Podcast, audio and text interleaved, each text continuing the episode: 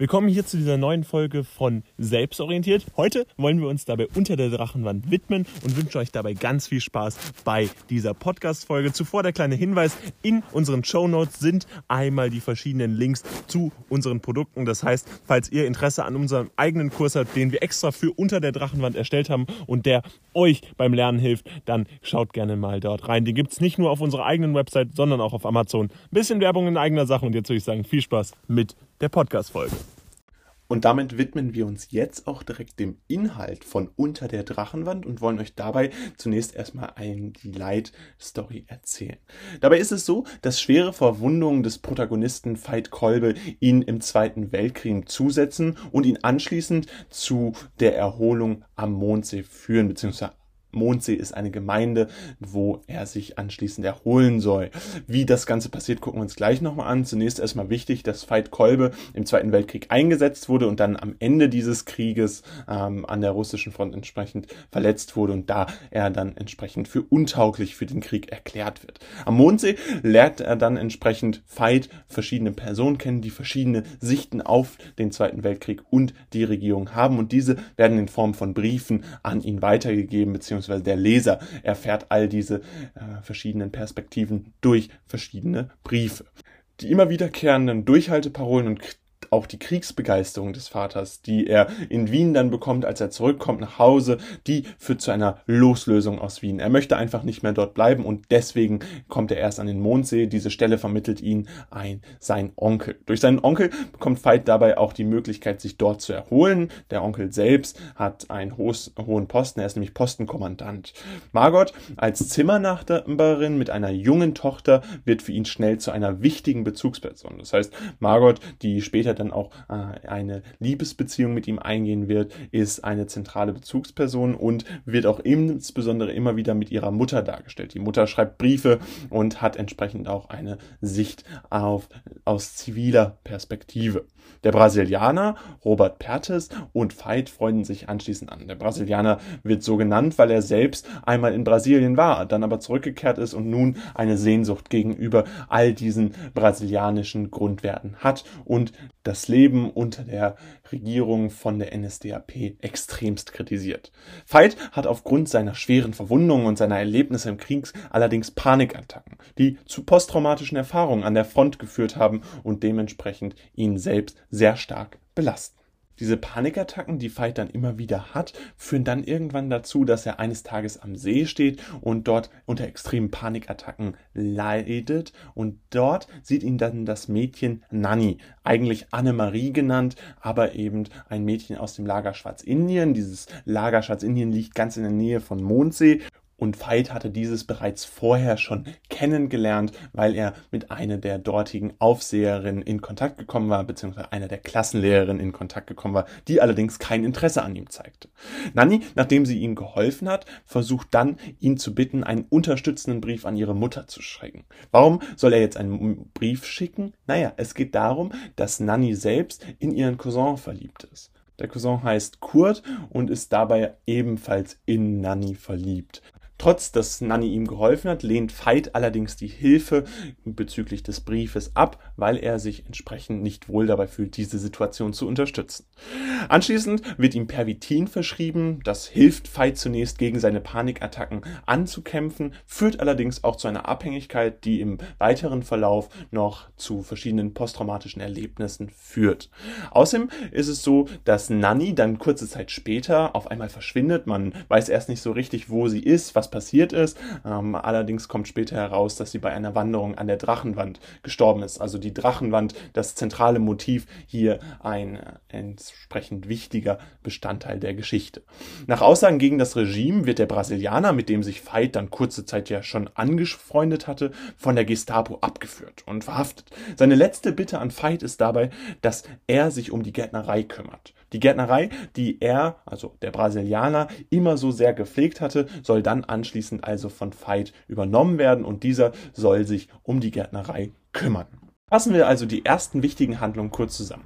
Der Protagonist ist Veit Kolbe, der im Zweiten Weltkrieg eine Verletzung erleidet. Und deswegen erholt er sich und geht zunächst zurück nach Wien, wo er sein Zuhause hat. Die Durchhalteparolen und die Kriegsbegeisterung des Vaters widern ihn allerdings an und deswegen geht er an den Mondsee. Dort ist in einer kleinen Gemeinde sein Onkel stationiert und er lernt unter anderem Margot und den Brasilianer Robert Pertes kennen. Im Verlauf der Geschichte kommt dann allerdings heraus, dass genau diese Bitte ein Beginn einer neuen Beziehung ist, nämlich die gemeinsame Arbeit in der Gärtnerei mit Margot, führt Veit und Margot letztendlich zusammen und sie beginnen eine Liebesbeziehung, die auch über das Buch hinaus anhalten wird.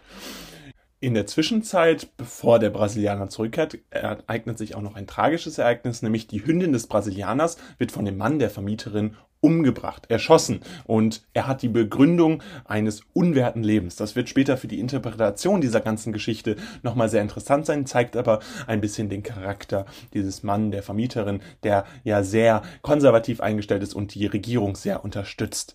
Nach Bestätigung der Felduntauglichkeit in Wien, die zunächst, erst war er feldtauglich, dann wieder felduntauglich, äh, verbringt Veit weiterhin die Zeit mit Margot. Sie verleben einen kompletten Sommer zusammen, ohne weitere Zwischenfälle das heißt, hier verläuft eigentlich alles sehr gut.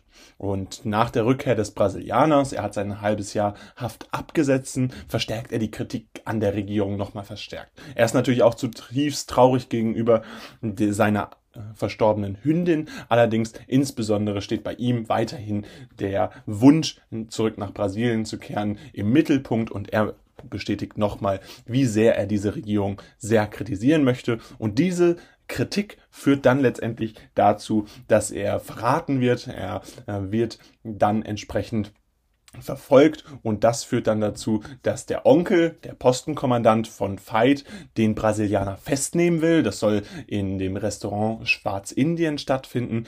Dies wird allerdings unterbunden von Veit. Veit erschießt ihn aus persönlichen Motiven und äh, der Onkel verstirbt daran.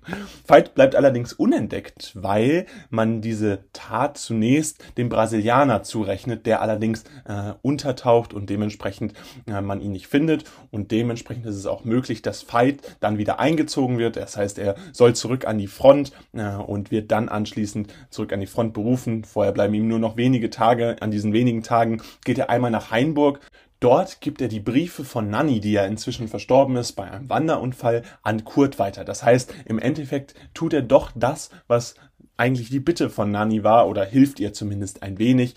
Und dieser Kurt verstirbt leider daraufhin auch noch, nämlich in dieser, im Volkssturm, in dem ja dann tatsächlich alle Menschen eingesetzt werden. Aber doch ist das erstmal ein kurzer Ausblick. Äh, außerdem sieht er kurz den Arbeiter Oskar Meyer. Oskar Meyer als jüdischer Verfolgter, welcher seine Familien retten möchte und trotz mehrfacher Versuche leider abschließend auch bei einem Transport in ein Konzentrationslager dann tatsächlich verstirbt. Dann ist der Roman eigentlich vorbei, entsprechend ungeklärt bleibt, ob Veit überlebt oder nicht. Er geht einfach nur in den Krieg. Das ist das Ende, nachdem er noch kurze Zeit mit Margot hatte. Und nach dem Ende des Romans wird allerdings noch bekannt, dass Veit überlebt hat und dann eine Familie mit Margot gründen kann. Sie noch zwei weitere Kinder bekommt zu dem Kind, was ja schon existierte, nämlich Lilo, der jungen Tochter von Margot. Und darüber hinaus wird auch bekannt, dass der Brasilianer nach Ende des Krieges dann zurück nach Brasilien zurückkehren kann und sein Wunsch erfüllt wird. Also abschließend noch ein sehr versöhnliches Ende. Und hiermit fassen wir euch jetzt nochmal die wichtigsten Aussagen der zweiten Inhaltszusammenfassung zusammen. Und zwar ist es so, dass nach Aussagen gegen das Regime der Brasilianer verhaftet wird. Er bittet allerdings Veit nochmal, sich um die Gärtnerei zu kümmern. Diese gemeinsame Arbeit in der Gärtnerei mit Margot führt dann zu einer Liebesbeziehung zwischen beiden. Und das wiederum führt dazu, dass die beiden letztendlich auch eine Familie gründen. Und dies wird auch über das Buch hinaus bestehen. Außerdem ist es so, dass der Brasilianer dann nach sechs Monaten zurückkommt und und seine Kritik am Regime weiter ausbaut und dies letztendlich dazu führt, dass er verraten wird. Dieser Verrat führt dazu, dass der Onkel von Veit ihn festnehmen möchte. Das geschieht allerdings nie, denn Veit bringt seinen eigenen Onkel um, er erschießt ihn und Veit bleibt nur unentdeckt, weil er anschließend wieder an die Front berufen wird und man den Brasilianer verdächtigt. Nach dem eigentlichen Roman wird dann in einer Nacherzählung nochmal dargestellt, dass Veit überleben konnte und eine Familie mit Margot gegründet hat, sowie dass der Brasilianer zurück nach Brasilien kehren konnte, so wie er sich's immer gewünscht hat. das war's auch schon wieder mit unserer heutigen Podcast-Folge rund um Unter der Drachenwand. Falls es euch gefallen hat, lasst dem Ganzen gerne ein Abo da und folgt uns gerne auf Spotify. Ansonsten könnt ihr natürlich auch gerne 5 Sterne dalassen und wir würden uns riesig freuen, wenn ihr einmal die Show Notes auscheckt. Dort haben wir für euch einmal alles verlinkt, was ihr zum idealen Lernen braucht. Das heißt insbesondere einen Kurs rund um Unter der Drachenwand mit verschiedenen Texten und Lernhilfen findet ihr dort. Bisschen Werbung in eigener Sache und jetzt würde ich sagen, haut rein, wir sehen uns beim nächsten Mal wieder. Ciao.